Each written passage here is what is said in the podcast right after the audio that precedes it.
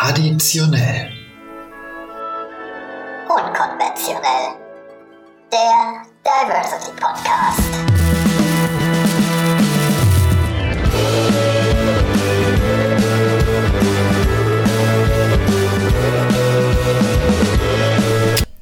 Neues Jahr bringt neues Glück und auch euer Lieblingspodcast ist zurück.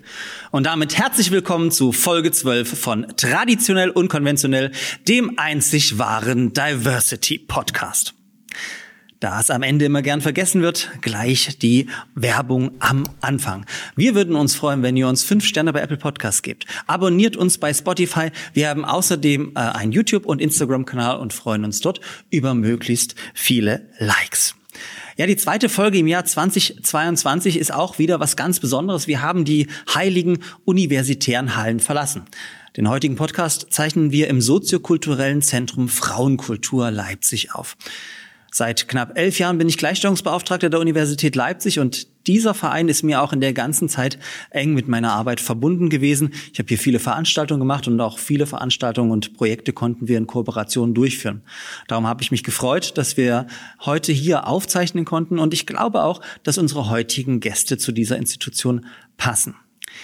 Wie man sich vielleicht denken kann, überlegen wir, wen kann man sich einladen. Und im letzten Podcast, Folge 11 oder Folge 1 im Jahr 22 mit Laura Liebeskind, behandelte ein Thema, in dem ich tatsächlich überhaupt keine Erfahrung hatte. Da kann man sich denken, gut, das betrifft viele Themen, richtig, aber es gibt ein Thema, über das ich wirklich gar keine ähm, Erfahrungen äh, bisher sammeln konnte. Und daher kann ich die Aussagen von Laura auch nicht beurteilen. Ja, ihr ahnt es schon, es geht um den weiblichen Orgasmus. Wir haben viel über dieses Thema gelernt und ich dachte mir, ich lade mir heute zwei Expertinnen ein, die unter anderem zu diesem Thema mit Sicherheit etwas sagen können. Bevor wir im Einzelnen darauf eingehen, stelle ich sie mal summarisch vor. Sie sind Podcasterinnen, eine von ihnen ist eine Kommunalpolitikerin, eine von ihnen ist eine Kollegin an der Uni und eine von ihnen ist auch Pressesprecherin. Beide sind ehrenamtlich unterwegs und sie sind frisch verlobt und werden in diesem Jahr heiraten. Und damit herzlich willkommen an Julia und Sabine vom Podcast Zungenfertig. Hallo Georg, danke für die Einladung. Ich schließe mich dem an. Hallo. Ihr habt gerade beim Thema Orgasmus schon gelacht, damit fangen wir nicht an, keine Sorge. Wir fangen mit dem obligatorischen, äh, schön, dass ihr da seid, wir prosten uns zu. Und bevor es äh, daran auch äh, Kritik gibt, natürlich zeichnen wir unter 2G-Plus-Bedingungen auf. Geimpft, getestet, genesen sind wir alle, haben den notwendigen Sicherheitsabstand. Und von daher schön, dass ihr da seid hier in der Frauenkultur Leipzig. Wir stoßen mal von ferne an, sonst wird das mit den Mikros schwieriger. Auf dich, auf, Auf dich. euch. So, wir haben vorhin gedacht, wir üben das mit den Gläsern, das geht äh, einigermaßen äh, gut. Ähm, ich habe viele Funktionen von euch vorgestellt, auf die äh, gehen wir im Detail ein, aber vielleicht fangen wir erstmal damit an. Frauenkultur Leipzig ist auch für euch ja sozusagen so ein Magic Place. Äh, Sabine hat es so erzählt, ich habe schon geahnt, was, hat, was habt ihr persönlich als, als Paar mit der Frauenkultur zu tun? Äh, tatsächlich sind wir hier im Oktober 2020 äh, im Rahmen des äh, Leipziger Lesbentreffens zweimal gewesen zu Veranstaltungen. Äh, einmal von der Gruppe Queer Kids, ähm, das ist eine Gruppe für Schwule und Lesben und andere mit Kindern und Kinderwunsch und einmal zu einer Veranstaltung mit einer polnischen Aktivistin, wo ich dann auch in meiner einen Funktion, mit einer ehrenamtlichen Funktion als LSVD ähm, Vorstand mit dabei war. Und es war unsere unser erster gemeinsamer, kann man so sagen, öffentlicher Auftritt als Paar. Ja, pandemiebedingt war ja vorher nicht viel los und äh, insofern hatten wir da das erste Mal hier die Gelegenheit, einfach mal zusammen bei einer Veranstaltung zu sein. Das war im Oktober 2020, ja, damals, als wir noch Präsenzveranstaltungen durchführen konnten. Ähm, Jetzt vielleicht zu euch. Ich habe ja viele Sachen jetzt erzählt, die gemacht werden. und Wir gehen im Einzelnen auch nachher noch drauf ein. Aber ich äh, hülle, äh, enthülle vielleicht mal das erste Geheimnis. Du, Sabine, bist Pressesprecherin der Region Ost, einer durchaus namhaften deutschen Bank. Kann man das so sagen? Das kann man, glaube ich, so sagen, ja. Und äh, du, Julia, bist Referentin an der Goethe-Universität in Frankfurt. Aber wofür genau kannst du selber sagen, weil das habe ich mir nicht aufgeschrieben. Genau. Also im Bereich International Teacher Education und da verwalte ich ein Zertifikat, das Studierende ähm, erwerben können, ähm, wenn sie im Ausland waren, wenn sie interkulturelle Kompetenz erlangt haben, dann kriegen sie so ein kleines Goodie von uns, nämlich dieses Zertifikat, was ihnen vielleicht helfen soll bei der einen oder anderen Bewerbung.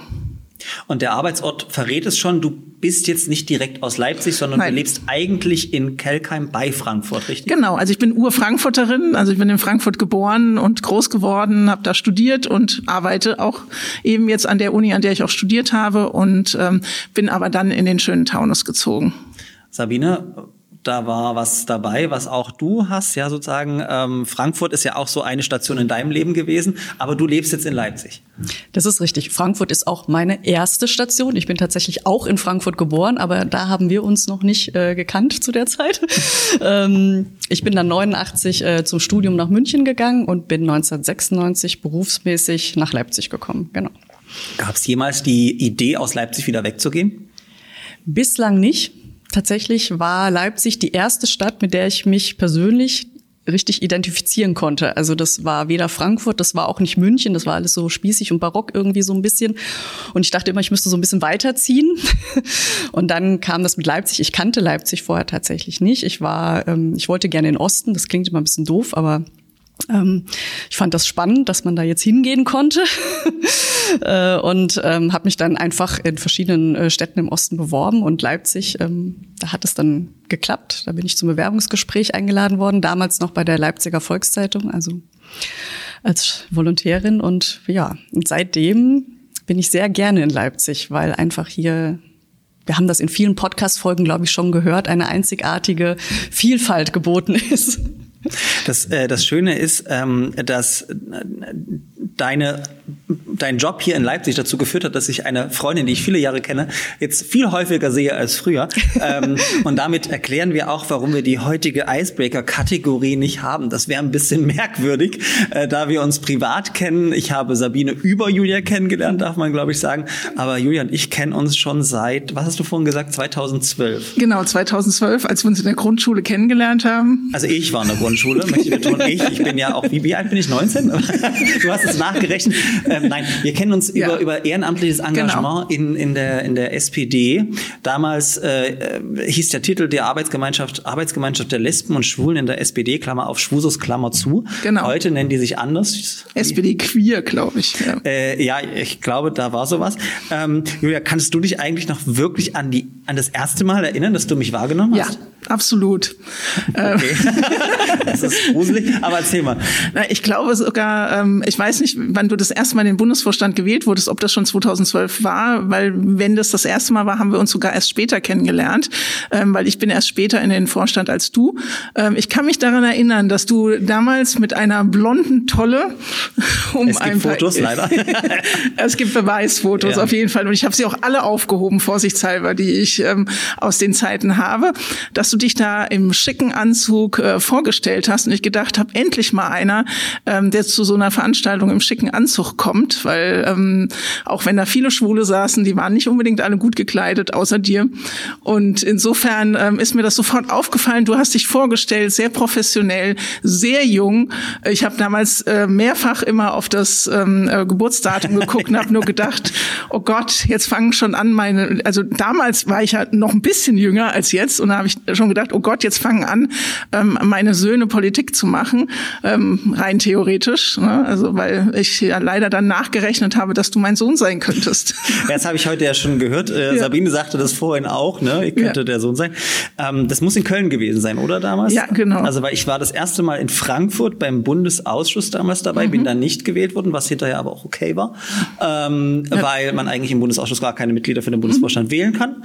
Äh, aber ich hatte ein sehr gutes Wahlergebnis und bin dann in Köln tatsächlich auch angetreten. Genau. Ähm, Du hattest, glaube ich, einen blauen Anzug an, wenn ich mich richtig erinnere. also es würde mich wundern, wenn ich einen Anzug anhätte, weil ich habe normalerweise jeden Naja, Tag bei deiner an. Vorstellungsrede Ja, okay. natürlich, ja. Und, äh, und wie gesagt, äh, ich war mir erst nicht so ganz sicher, ähm, ähm, was, was will dieser so junge Mensch da. Ähm, aber ähm, ich habe dich dann sehr schnell nicht nur schätzen, sondern auch lieben gelernt.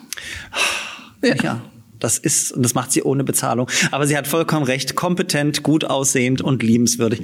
Äh, meine Attribut. Äh, genau, ich freue mich drüber. Ähm, nun habe ich in der, in der Anmoderation ja auch gesagt, dass ihr frisch verlobt und ihr ein Paar seid. Und vielleicht bevor, äh, es geht jetzt ja gar nicht um die Details, aber ich würde gerne fragen, ist es okay, wenn man euch als lesbisches Paar bezeichnet? Denn häufig hat man ja auch Kritik an diesem Wort Lesbe, Lesbierin, lesbisches Paar. Wie, wie seht ihr das eigentlich? Möchtest du zuerst? Nein, wir sind es, also habe ich damit auch kein Problem. Also du findest es äh, tatsächlich, wenn jemand sagt, du bist eine lesbische Frau, ist das auch also völlig okay für dich? Das ist völlig okay für mich, weil es natürlich ein Aspekt meiner Persönlichkeit ist. Ne? Ich fände es jetzt komisch, wenn ich darauf reduziert werden würde, weil meine Persönlichkeit natürlich noch viele andere Aspekte ausmachen und ich nicht nur Lesbe bin, sondern das ist ein, ein Teil von mir. Aber deswegen bin ich jetzt auch nicht äh, böse. Im, Im Gegenteil, ich bin ja jetzt auch seit, ja, ich sag mal, ein, zwei Jahren auch ein bisschen aktiver ähm, nach außen damit, weil ich eben auch gemerkt habe, dass es wichtig ist, diese, diese lesbische Sichtbarkeit auch zu zeigen, um damit anderen auch äh, Mut zu machen, ähm, eben zu diesem Teil zu stehen. Und ähm, deswegen denke ich, ist das in Ordnung. Ja, absolut. Ja, also weil ich, wir haben, ich frage deshalb auch wieder, weil du weißt ja, wir haben über das Thema Queer ähm, sehr viel diskutiert. Damals ging es um eine Umbenennung der SPD Queer, also der, der, der Schwusus Arbeitsgemeinschaft Lesben und Schwulen der SPD. Und da ging es auch darum, wie ist das Wort Lesbe angesehen und es sind auch zu wenig Frauen in der, in der SPD Queer damals, äh, bei den Schwusus. Ähm, und du warst immer eine Verfechterin, die gesagt hat, nein, ich, ich bin eine lesbische Frau. Mir ist es auch wichtig, dass das auch so benannt wird in der Arbeitsgemeinschaft der Lesben und Schwulen. Auf jeden Fall. Also ich habe so lange darum gekämpft, Zukunft als lesbische Frau angesehen und wahrgenommen zu werden. Ähm, natürlich, wie Sabine sagt, nicht immer nur darauf reduziert zu werden. Das äh, stelle ich natürlich auch manchmal fest, ähm, wo ich doch sehr irritiert bin, dass sich alles nur darüber definiert. Aber auf der anderen Seite ähm, finde ich es unheimlich wichtig. Ähm, ich habe so lange um diese, manche würden es Schublade nennen, aber um dieses Label gekämpft, dass es sichtbar ist. Und dann wurde mir das quasi erstmal irgendwie wieder weggenommen. Also ich fand es schön, dass wir ähm, ähm, Arbeitsgemeinschaft Lesben und Schwule hießen. Ich kann verstehen, dass das nicht inklusiv genug ist, dass es hätte andere Lösungen geben müssen. Deswegen kam ich dann mit dem Begriff LGBTIQ zum Beispiel, fand ich ganz gut. Ähm, und ich habe das, das, ähm, das Q, also das Queer, immer als zusätzlich gesehen, nämlich für diejenigen, die sich eben unter dem LGBTI sich nicht irgendwie wohlfühlen oder ähm, labeln können. Ähm, aber ich wollte eben immer eine gewisse Sichtbarkeit von diesem L auch haben. Und für mich war das dann dann irgendwie erstmal weg. Und ähm, deswegen habe ich ähm, damit Probleme gehabt, ja. Ja, inzwischen muss man sich ja dran gewöhnen.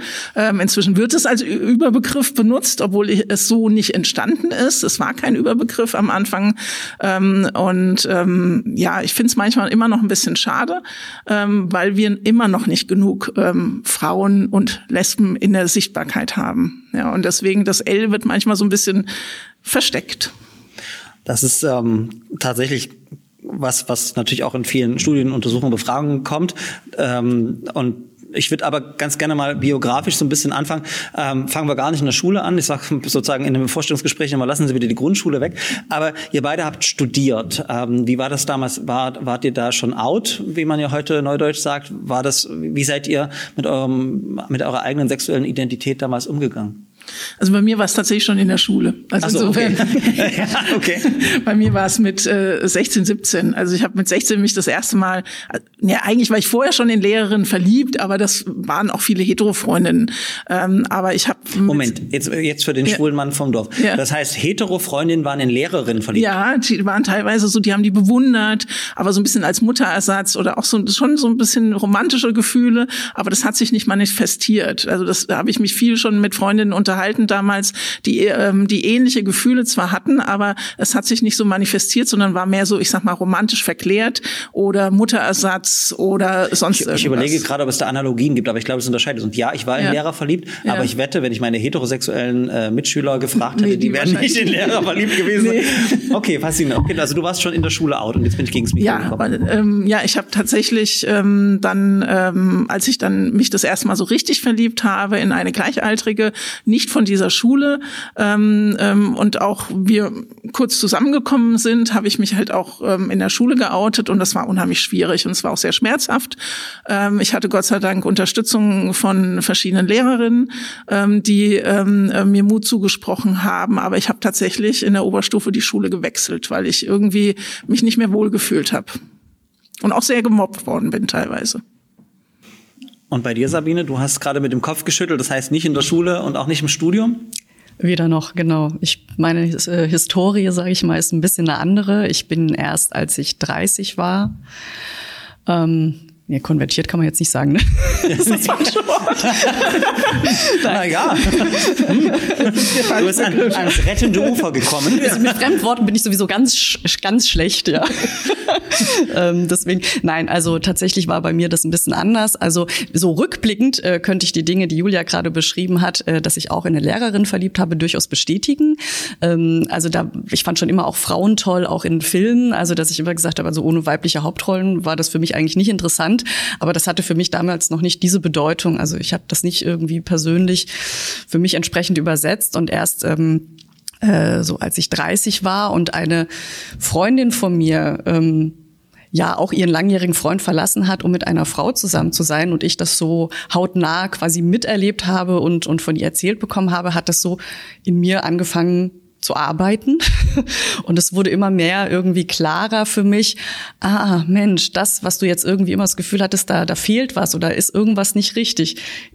Das könnte es sein. Das, und das hat dann in mir einen gewissen Prozess ausgelöst und irgendwann war ich dann so weit, dass ich gesagt habe, okay, du musst das jetzt ich sag, ich sag's jetzt mal ausprobieren und ähm, habe das dann auch gemacht und dann war für mich völlig klar, genau das ist es und da war für mich auch irgendwie, ich habe mich damit auch nicht verkehrt gefühlt oder ich war jetzt auch nicht dann irgendwie total überrascht, sondern das war dann für mich irgendwie ganz logisch und bin dann auch eigentlich relativ offen und selbstverständlich damit umgegangen. Hatte natürlich das große Glück, dass ich sehr verständnisvolle Freunde und Freundinnen hatte, verständnisvolle Eltern, die ähm, ähm, mir das, dieses Coming Out, was ich ja dann quasi hatte, auch leicht gemacht haben. Und deswegen habe ich anders als Julia wenige oder gar keine negativen Erfahrungen gemacht. Allerdings auch dann eben zu einem Zeitpunkt, wo ich vielleicht auch in meinem Auftreten selbstbewusst anders schon war.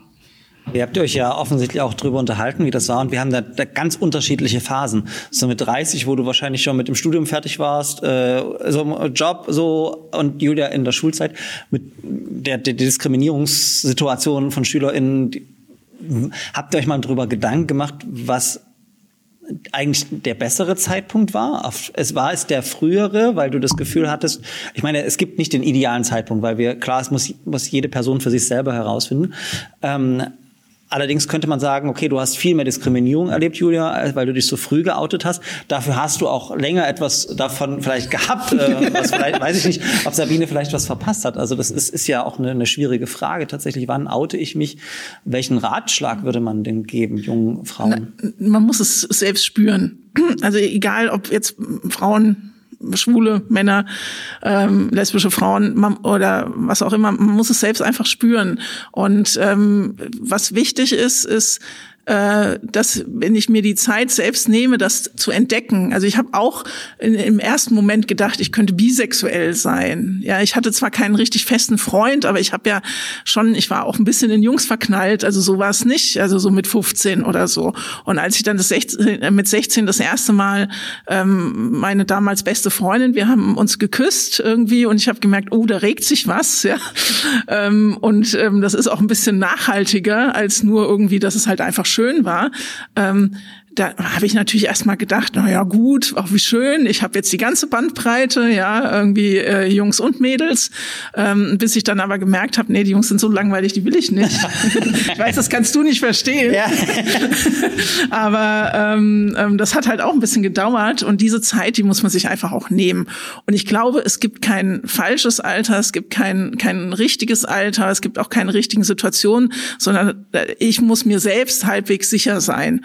Und dann muss ich allerdings, wenn ich auch den anderen das sage, also natürlich darf ich keine, also äh, darf ich keine ähm, Diskriminierung ähm, akzeptieren, aber ich muss auch den anderen Zeit geben, weil die haben ja diesen Prozess, den ich in mir selbst mitgemacht habe, nicht mitgemacht. Ja, also ich kann auch nicht erwarten, dass die dann innerhalb von drei Sekunden sofort damit klarkommen, ähm, nachdem äh, ich ja auch irgendwie was, also ich, also bei mir hat es ein halbes Jahr nur gedauert, aber bei manchen ist das ja ein jahrelanger Prozess ähm, und sind dann aber so nach dem Motto Motto, jetzt bin ich aus, jetzt müssen alle anderen das auch sofort akzeptieren und verstehen.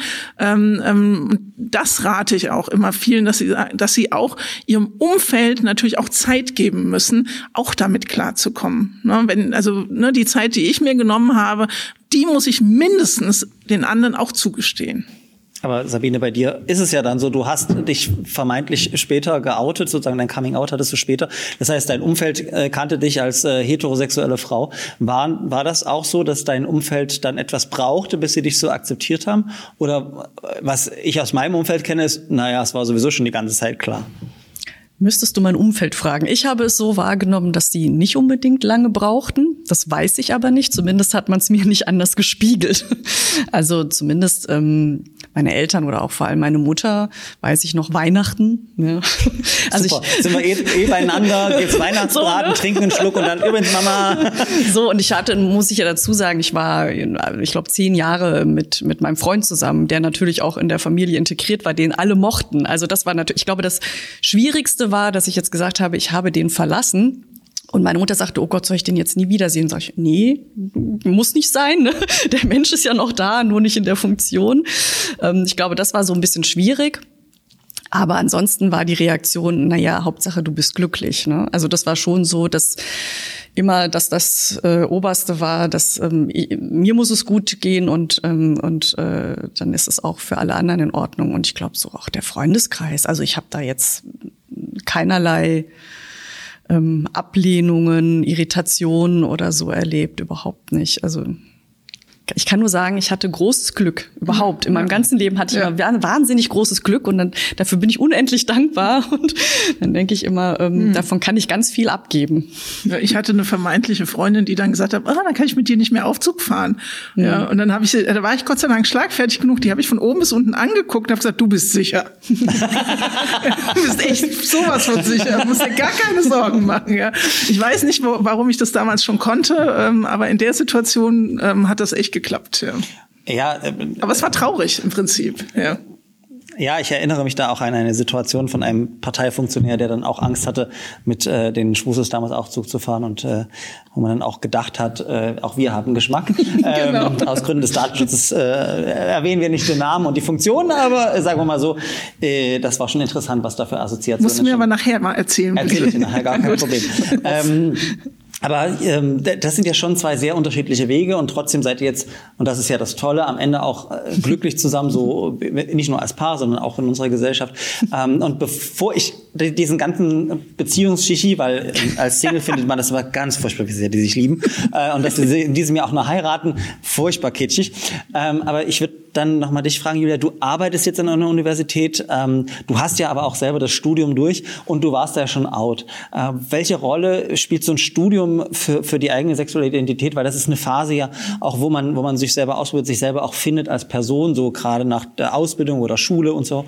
Ähm, wie war das bei dir damals? War das so ein großes Thema oder gar kein Thema? Konntest du darüber reden? Nee, es war überhaupt kein Thema. Also an der, an der Uni Frankfurt jetzt direkt war es überhaupt kein Thema. Ich habe ja dann noch ein anderes Studium gemacht an der äh, Verwaltungsfachhochschule. Da war es schon eher ein Thema, weil wir da mehr im Klassenverband waren.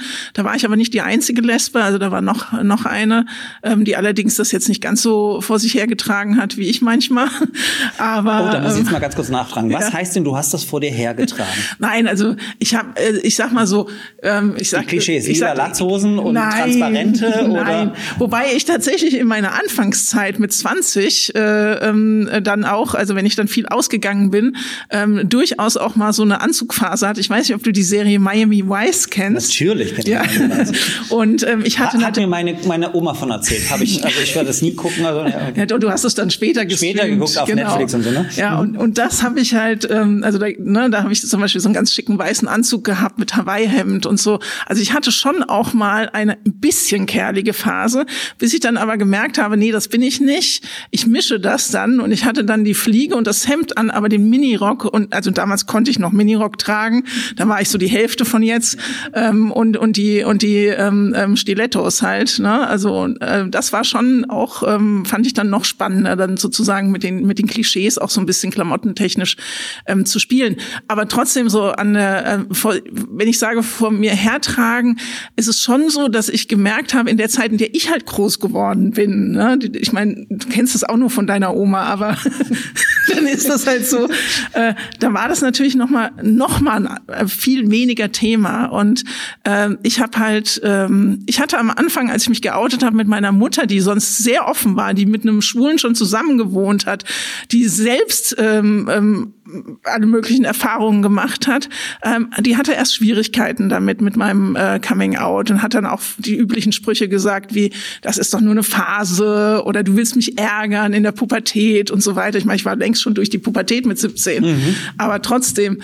Und ähm, und die, dann aber hat sie mir den Tipp gegeben, Kind, wenn du das wirklich ernst meinst, dann sei von Anfang an offen, weil in der heutigen Gesellschaft hast du damit auch eine gewisse Aufgabe. Du hast nämlich die Aufgabe auch dafür zu sorgen, dass es aufhört, dass Menschen wie du diskriminiert werden.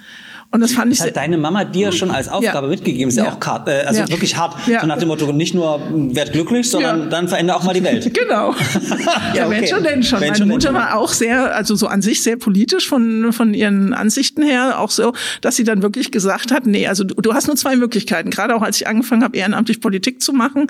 Ähm, entweder du steckst das so gut, dass es keiner merkt und, ähm, und weiß, eigentlich merken es immer alle. Also die hat mal zum Beispiel für eine Filmgesellschaft gearbeitet, für Konstantin Film ich wusste schon als kleines Kind, dass Rock Hudson schwul ist, als es noch nicht bekannt war, weil die den mal betreut hat, als der in, in Hamburg bei einer Filmpremiere war und so weiter. In den Shownotes werden wir Links zu Rock Hudson verlinken, weil ich habe keine Ahnung, wer das ist. Aber also bitte, ja. Na gut, in den 80ern, da warst du ja noch nicht geboren, ist er auch gestorben, ja, glaube ich. Ähm, also eines der AIDS-Opfer auch leider. Und ähm, oder Inge Meisel, ja, aber Inge Meisel kennst du doch, oder? Sagt dir Inge Meisel was? Ja, Inge Meisel kenne ich ja. Ja, und dass die zum Beispiel immer in Hamburg in den, in den Lesbenkneipen saß mit so einer ähm, nee. Corona, darf man jetzt nicht sagen, an Frauen um sich herum. Ja, und die hat immer zum Beispiel gesagt, ich bin ein Mann und eine Frau.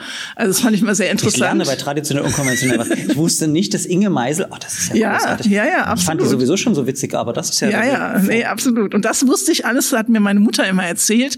Und, äh, und die hat aber gemeint, also die hätten es immer versucht, geheim zu halten, aber letztendlich wusste das fast jeder. Ähm, aber ähm, Tatsächlich hat sie also entweder, um wieder von, von der Abschweifung zurückzukommen, entweder weißt, äh, versteckst du es so gut, dass es keiner merkt, oder du bist von Anfang an offen.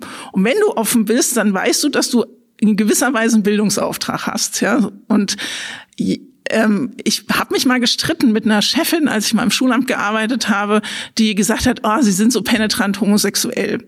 Und da habe ich allerdings festgestellt, die hat mich gefragt, wie war ihr Urlaub und so weiter. Die kannte meine Freundin, meine damalige Freundin. Und dann habe ich natürlich gesagt, ja, das war schön.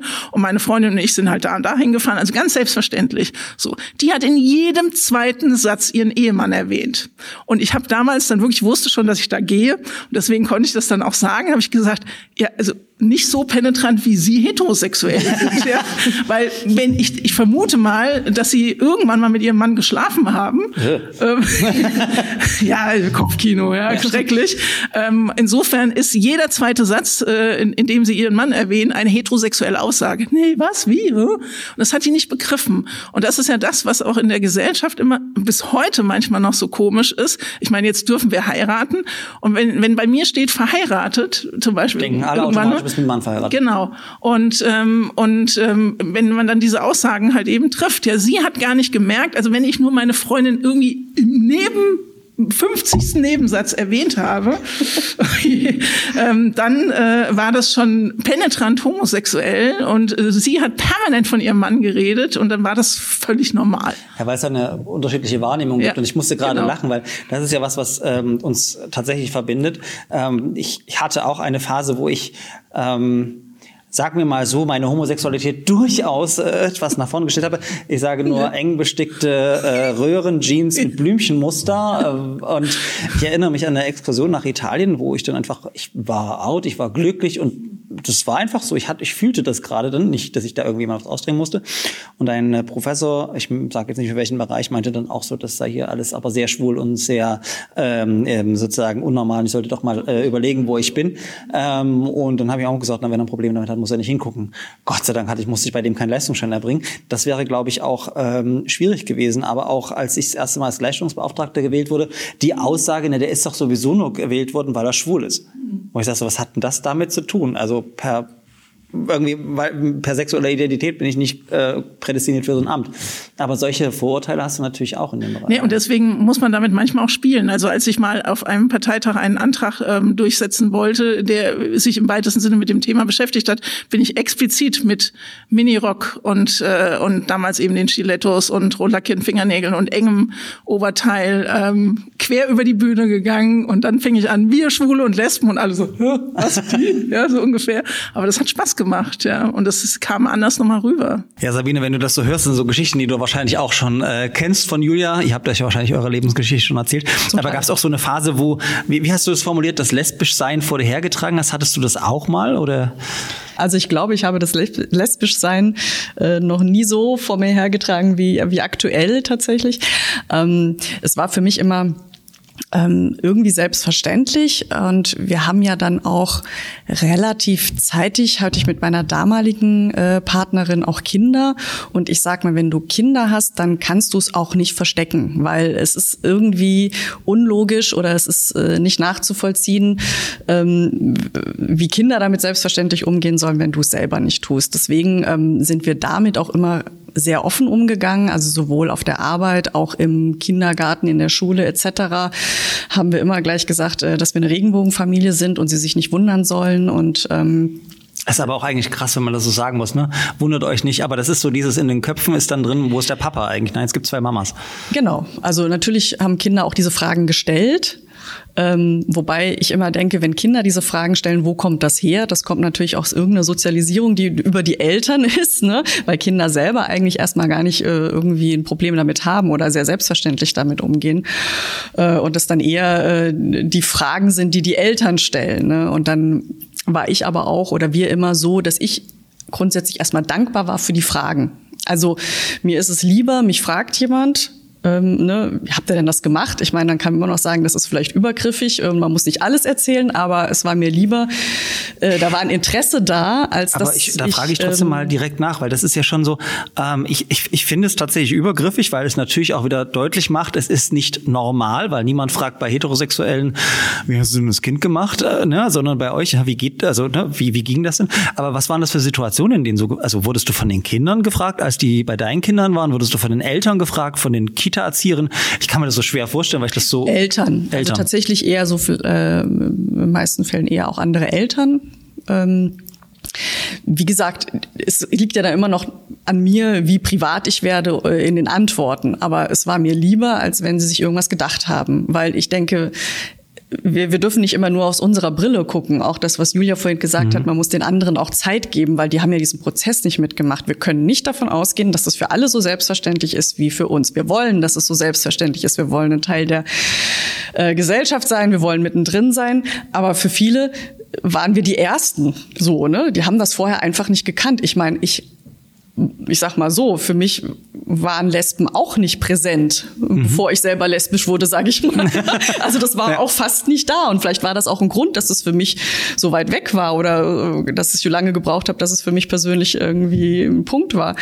Und äh, dann finde ich es auch äh, nachvollziehbar, ähm, dass man die Leute aufklärt und dass man mit denen auch darüber spricht, weil nur dann kommt man ja auch weiter. Also ich habe irgendwie dieses Gefühl, die müssten alle immer schon alles wissen. Das, das, das, das verstehe ich äh, total. Ähm, und trotzdem würde ich euch ganz um eine ehrliche Meinung bitten, weil ich finde, es gibt einen Unterschied zwischen meinem Umfeld, äh, was, was wir vorhin ja hatten. Ich verstehe, dass meine Freundinnen, meine, meine Verwandten, die das bisher vielleicht noch nicht so, mich noch nicht so erlebt haben als, als schwule, lesbische Person, also nicht so, also obwohl wir das ja immer schon waren und dann auf einmal lebt man doch, etwas anderes oder ein Teil von sich und der Gesellschaft. Weil ich habe langsam, also ich habe manchmal auch, und das, das finde ich so, ist Kita und Schule ist so hart an der Grenze zwischen Leute, kommt mal an im Jahr 2021 oder auch 20, keine Ahnung, 10. Es gibt äh, queere, es gibt homosexuelle Menschen schon so lange und wir ich habe echt keinen Bock mehr. Also das ist so diese Mischung manchmal aus dem Verständnis, was völlig nachvollziehbar ist,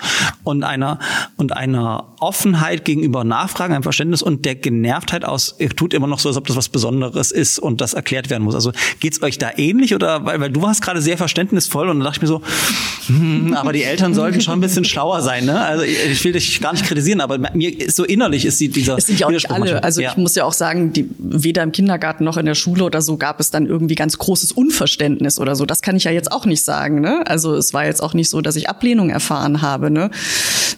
Das nicht.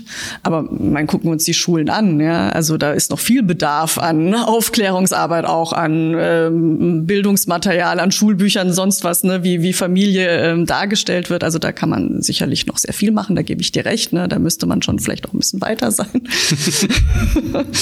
ähm, aber es ist so eine Mischung. Es ja. ist eine Mischung, die ich erlebt habe aus, na, ist doch ganz selbstverständlich bis, aha, erzähl doch mal. Und beides finde ich nachvollziehbar. Ich kann das gut nachfühlen, was du denkst, weil ich ja nun mal schon, ich sag mal, so lange lesbisch lebe und ja auch schon so lange mich politisch ähm, betätige und da natürlich auch tatsächlich diese Ungeduld, die ich oder diese Geduld, die ich vorhin ähm, ähm, ähm propagiert habe, natürlich mir auch manchmal schwer fällt. Ist völlig klar.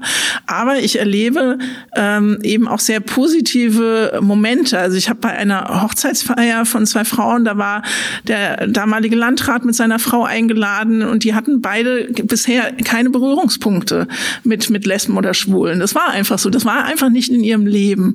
Und er war sehr unsicher, so ein bisschen, guckte so ein bisschen und sie war irgendwie, weiß nicht von meiner, ich habe dann Rede gehalten, halt sehr angetan und kam dann zu mir und fing dann an zu fragen. Und sie fragte auch die Fragen, die wir normalerweise als Schwulen und Lesben nicht mehr hören wollen.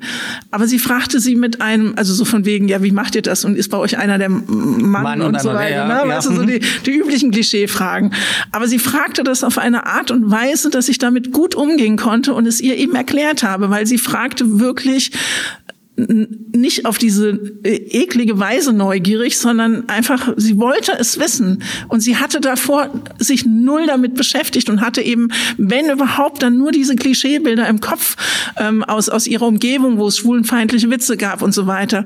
Und ich weiß noch, ich habe mir diese Zeit genommen, ich habe mir wirklich ganz viel Zeit genommen und habe ihr das ähm, alles erzählt und erklärt und, und ähm, habe mit ihr da gesprochen. Und das war so toll. Ich war bei der nächsten Gelegenheit, ein paar Monate später, bin ich ihr wieder begegnet bei einem Fest und dann sagte sie, oh, ähm, wissen Sie was, ähm, ähm, ich gehe jetzt gegen jeden schwulen Witz vor und so weiter und ähm, Sie wären stolz auf mich und so, wo ich so denke, ja, ich habe mir diese Zeit genommen, diese Frau hat etwas gelernt, ähm, ähm, sie hat irgendwie gemerkt, wie ich bin, wie wir sind, sie war ja auch nun mal auf dieser Hochzeit, war auch ganz begeistert von den zwei Frauen, die da geheiratet haben und die wird nie wieder zulassen, dass in ihrer Umgebung schlecht über uns geredet wird.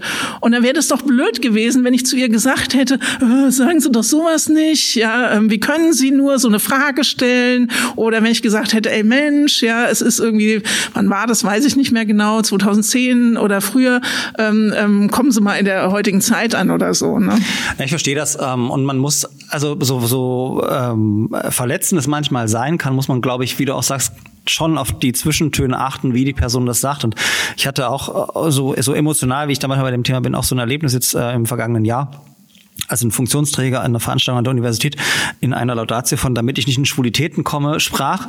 Und nun kannst du dann sagen na es kommt von von schwül und so weiter ähm, ähm, die die Wortableitung aber trotzdem ist es ein pejorativ benutzter Begriff. Und dann habe ich auch gedacht okay die ungefähr ein Drittel in diesem Raum hier ist gerade schwul und lesbisch es ist ganz gefährlich. Ähm, und du du kriegst es dann ja auch sofort WhatsApp. Hatte das wirklich gesagt oder bei Grinder und was weiß ich nicht alles?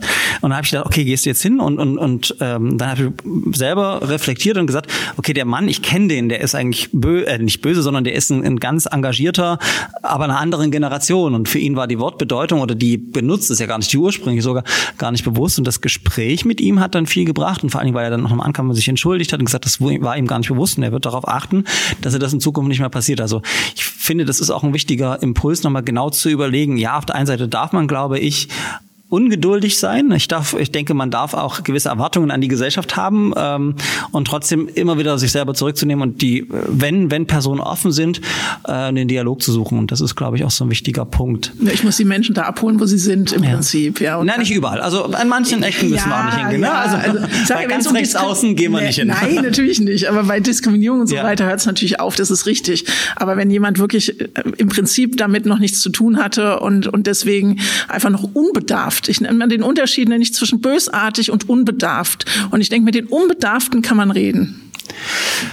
Ach, das ist so schön und ich rede weiter mit euch, nicht ganz unbedarft, aber Sabine, ähm, eine, eine Frage, die, die beschäftigt mich tatsächlich noch. Wir haben im letzten Jahr das Vergnügen gehabt, zusammen auf der Bühne beim CSD zu stehen. Also für mich war es Vergnügen, für dich war es, glaube ich, äh, du bist nicht ganz so gerne auf der Bühne wie ich, aber wir haben das, glaube ich, ganz gut gemacht. Ähm, wir haben über, über die Ausgrenzung und Diskriminierung in der eigenen Community gesprochen, ja, wo es dann äh, vereinfacht gesagt auch irgendwie, wo die Schwulen gegen die Lesben und dann gibt's die Transperson, Interperson. Und äh, anstatt das Gemeinsame zu betonen, betonen wir gerne die Unterschiede. Und ich würde noch eine Ebene tiefer gehen. Ich kenne das aus der schwulen Szene, äh, aus der schwulen Community, wo man auch unglaublich diskriminierend ist. Also man fordert von heterosexuellen Toleranz, äh, aber wir Schwule haben selber Klischees äh, über AsiatInnen und was weiß ich nicht alles. Ähm, wie ist das denn bei, bei euch in, in, in der lesbischen Community? Gibt's da auch diese, diese Schubladen, diese Kategorisierungen oder ist das da alles harmonisch? Ich meine, wir Schwule haben ja total die Vorurteile über lesbische Frauen. Die haben also ja. einmal miteinander Sex und dann steht der Umzugswagen vor der Tür. Ich frage jetzt nicht, wie das bei euch war, ähm, weil ihr seid wir heiraten erst, bevor wir zusammenziehen. Ah, okay, verstehe. aber die Wohnungsschlüssel habt ihr ausgetauscht, äh, die gegenseitigen. Nein, aber also gibt's diese diese Diskriminierung innerhalb der eigenen Community auch äh, bei euch? Es ist jetzt, glaube ich, ein ganz schwieriges Thema, weil auch ein sehr aktuelles Thema. Ne? Ich weiß nicht, wenn ihr die ähm, aktuelle Diskussion mit der Emma verfolgt ja. habt. Ja, ähm, dann tut sich ja da ein Graben auf, äh, was äh, den Umgang mit Transpersonen angeht. Ne?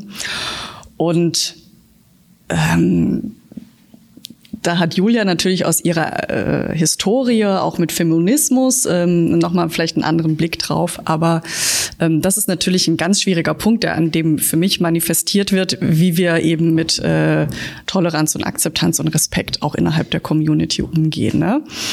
Und ich denke ganz klar, wenn wir selber schon, ich sag's jetzt mal so, zu einer diskriminierten Minderheit gehören oder diese ganzen Erfahrungen selber gemacht haben, müssen wir das nicht oder sind wir eigentlich gefordert, das gegenüber anderen Minderheiten ähm, nicht genauso zu tun. Ne? Deswegen, also ich habe einen ganz inklusiven Ansatz und denke, genau das, was ich auch gesagt habe, wir müssen mit den Menschen reden, wir müssen ihnen zuhören, wir müssen sie verstehen und wir müssen sie zusammenbringen. Und deswegen gibt es sicherlich solche Tendenzen, auch in der lesbischen Community.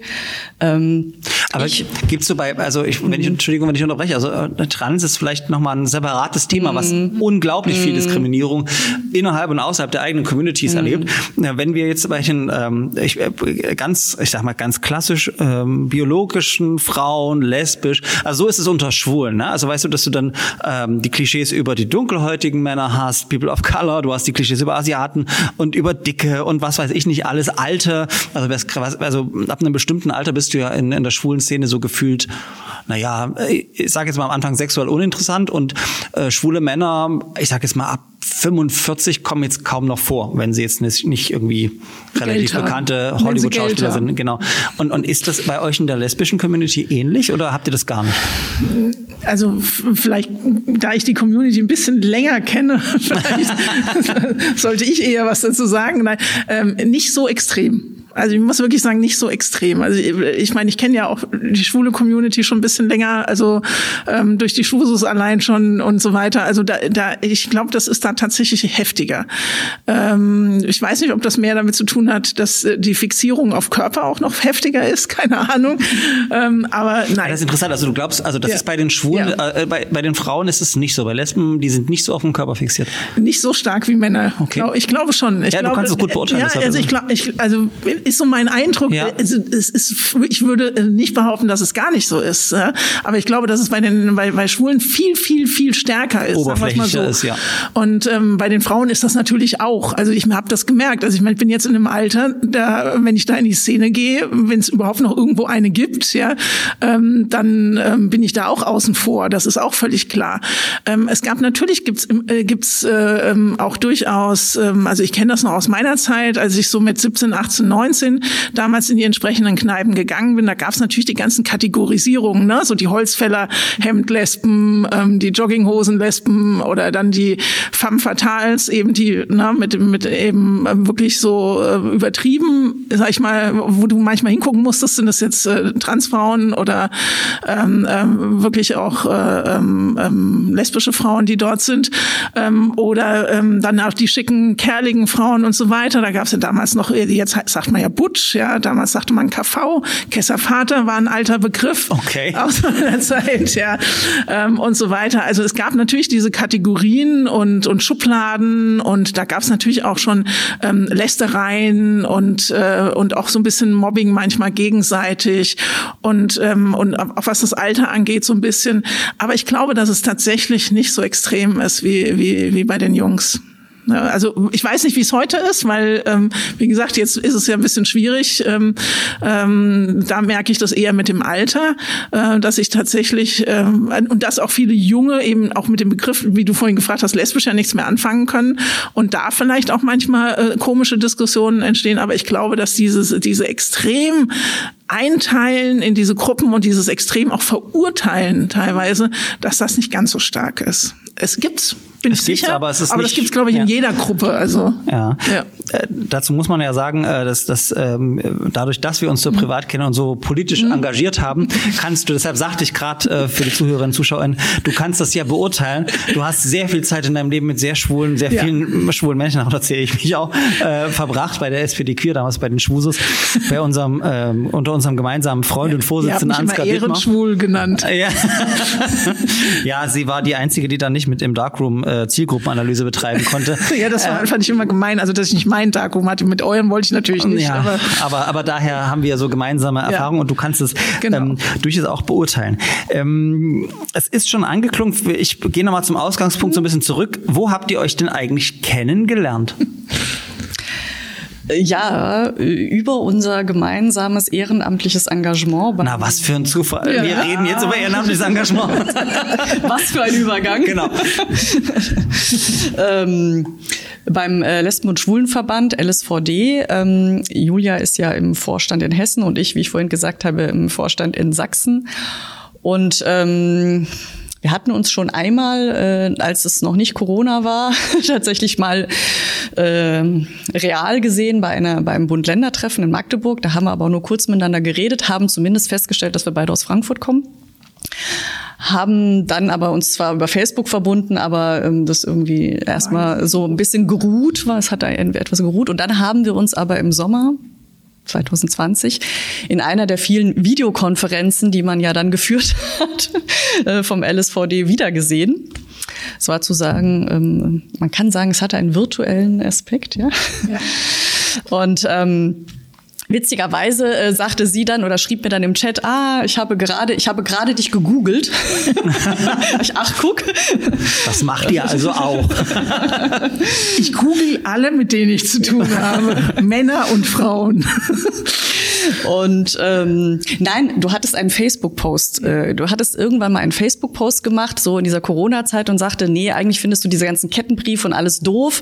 Aber wer unter diesem Post, die ersten zehn, die unter diesem Post was schreiben, mit denen gehe ich dann, wenn es besser ist, mal einen Kaffee trinken. Und da hatte ich tatsächlich dann drunter geschrieben, na, wenn es nicht so weit ist äh, in Leipzig, dann gerne. Und das war, glaube ich, noch so ein bisschen im Hinterkopf, dass du dann irgendwie gesagt hast, wir haben ja noch ein offenes Date. Und deswegen hatte sie mich gegoogelt. Und dann haben wir bei dieser Videokonferenz dann eben auch mal unsere Telefonnummern ausgetauscht und haben dann Ja, ein, uns zwei Tage später kennengelernt. ähm, Okay, sehr das, ausführlich telefoniert. das soll hier kein Deep Talk werden. Und ja, wir sind nein, ein nein, seriöser Podcast. Sowieso nicht. Und ich bin dann tatsächlich spontan nach Leipzig gefahren, aber völlig harmlos, um nicht nur sie zu sehen, sondern dich zu überraschen. Das behaupten dich vielleicht andere. erinnerst. Ich erinnere mich, dass du mich überrascht hattest und ich guckte auch etwas unglaublich. Äh, und ich wusste damals schon, das ist nicht nur ein spontaner Besuch, aber hinterher doch, ist man doch. immer schlauer. Ähm, Ich war aber- noch in festen Händen. Das war ein sehr spontaner, einfach nur Freundschaftsbesuch. Äh, ja, aber wenn du nicht realisiert hast, dass es zwischen euch geknistert hat, dann darf ich das ja wenigstens sagen. das war was ganz anderes. Ähm, aber äh, sozusagen weg von, von, von, den persönlichen Details. Mehr, also ihr habt euch über den LSVD, den Lesben- und Schwulenverband Deutschlands, äh, kennengelernt. Ähm, das ist, äh, wer von euch mag mal kurz sagen, was so der LSVD macht? Äh, du bist im Landesvorstand in Sachsen, glaube ich, Sabine. Ja. Und wir sind ja hier in Leipzig, deshalb kannst du auch mal sagen, was ihr so. Wir ähm äh, wir machen mehrere Projekte. Ich sag mal zwei äh, Kernprojekte. Das eine ist in Chemnitz ein Projekt für ähm, queere Geflüchtete. Da haben wir auch äh, drei Mitarbeitende, die diese Flüchtlinge, ich sag mal, begleiten, also beraten durch den Asylprozess auch. Ähm, die machen auch Sensibilisierungsarbeit in ähm, äh, Geflüchtetenheim etc. Und wir haben ein zweites Projekt, das nennt sich Queer am Arbeitsplatz. Da wollen wir in Sachsen äh, Unternehmen sensibilisieren, auch für das Thema, also ähm, für ein offenes, vielfältiges Arbeitsumfeld. Ähm, auch unter dem Aspekt, ich sag mal, dass sie ja auch die besten Talente und Fachkräfte für ihr Unternehmen gewinnen wollen und dass das ja auch immer wichtiger ist für das Unternehmen selbst, aber natürlich, dass es auch wichtig ist, solche äh, Dinge für die Mitarbeitenden ähm, zu schaffen, einfach mögliche Diskriminierung, die eventuell vorhanden sind, auch abzubauen. Das sind so ich sag mal so zwei Kernprojekte. Warum ist und es wichtig, sich da im LSVD zu engagieren für euch? Ihr habt beide einen ausfüllenden Job und Ehrenamt und Politik kommen wir auch noch dazu, aber dann ist noch der LSVD. Ähm, warum ist das so wichtig? Ähm, ich, also mein Motto ist ja einfach mal machen. Und so bin ich da auch dazugekommen. Das ging so ein bisschen, die Gruppe hatte ich vorhin erwähnt, Queer Kids, das ist eine Gruppe hier in Leipzig, die es schon sehr lange gibt, die ich damals auch mal mit initiiert habe. Und dadurch kam der Kontakt zustande. Und dann haben wir gesagt, äh, mach doch einfach mal bei uns mit, wir, wir suchen auch noch Leute. Und dann habe ich einfach gesagt, warum nicht? Ne? Also so wie man, am besten macht man das auch so, weil wenn man sich vorher Gedanken macht, was das dann alles so bedeutet, dann würde man es vielleicht nicht machen. Und deswegen ähm, einfach mal machen und habe jetzt dadurch eben viele tolle Menschen kennengelernt, sage ich mal, ne? und habe eben auch gemerkt, dass da Bedarf ist. Ja, also ähm, und gerade hier auch in Sachsen. Ne? Also da haben wir schon noch ein bisschen was zu tun im, im Punkto äh, Akzeptanz, sichtbar machen etc. Und ich sag mal, wenn ich dazu beitragen kann, mit meinem Gesicht, mit meiner Stimme, mit meiner Geschichte, ähm, dann tue ich das einfach gerne. Und das habe ich eben auch jetzt gemerkt durch insgesamt das ehrenamtliche Engagement, dass dann eben Leute auch mal auf einen zukommen, wenn man eben sichtbar ist. Und ähm, ja. Aber Sabine, du machst das oder ihr macht es beim LSVD und dann hast du auch noch ein Netzwerk bei der, wir sagen jetzt mal Commerzbank, äh, nennt sich Arco. Worum geht's da? Weil irgendwie scheinst du von dem Thema nicht genug zu bekommen. ja, das ist dann alles so äh, miteinander, ineinander gekommen. Äh, ja, wir haben äh, das LGBTIQ-Mitarbeitenden-Netzwerk äh, ARCO. Der Name kommt aus dem Spanischen für Bogen. Und es ist tatsächlich eines der Ach, ältesten. Das ist ja witzig, das stimmt. Arcus, Arcus, also, lateinisch der Bogen. Wahrscheinlich sprechen wir das jetzt sehr deutsch aus. Ja. Deswegen, also ich hatte auch schon mal äh, äh, eine Kollegin aus Spanien, die, die das nicht verstanden hat. Also es ist eingedeutscht. Also es ist ein internationales Netzwerk Nein. oder nur in Deutschland? Ja, natürlich ist es äh, in, der, äh, in, in Deutschland gegründet worden, aber wir sind gerade dabei, weil wir ja auch Dependancen haben. Also wir haben jetzt viele Kollegen zum Beispiel auch gerade in Tschechien, äh, in Prag, die sehr aktiv sind oder auch in Großbritannien, dass wir das sagen. Also es wird auch internationaler tatsächlich. Es gibt uns auch schon seit 20 Jahren.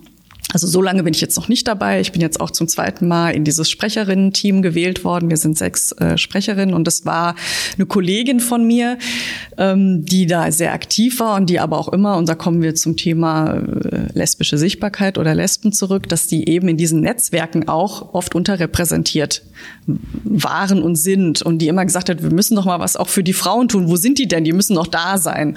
Und war da sehr engagiert und hat immer wieder gebohrt und äh, nachgefragt und dadurch ist eine Veranstaltungsreihe entstanden. Die war erst ähm, auch vor Corona tatsächlich in Präsenz in, in, in Frankfurt ist dann aber seit letztem Jahr virtuell geworden und da haben wir LGBTIQ Ladies Lunches ins Leben gerufen. Das heißt, einmal im Monat äh, treffen wir uns virtuell eine Stunde und reden einfach. Und wir haben das netzwerkübergreifend gemacht, also sind auch auf andere Unternehmen zugegangen und wir hatten ein Wahnsinns äh.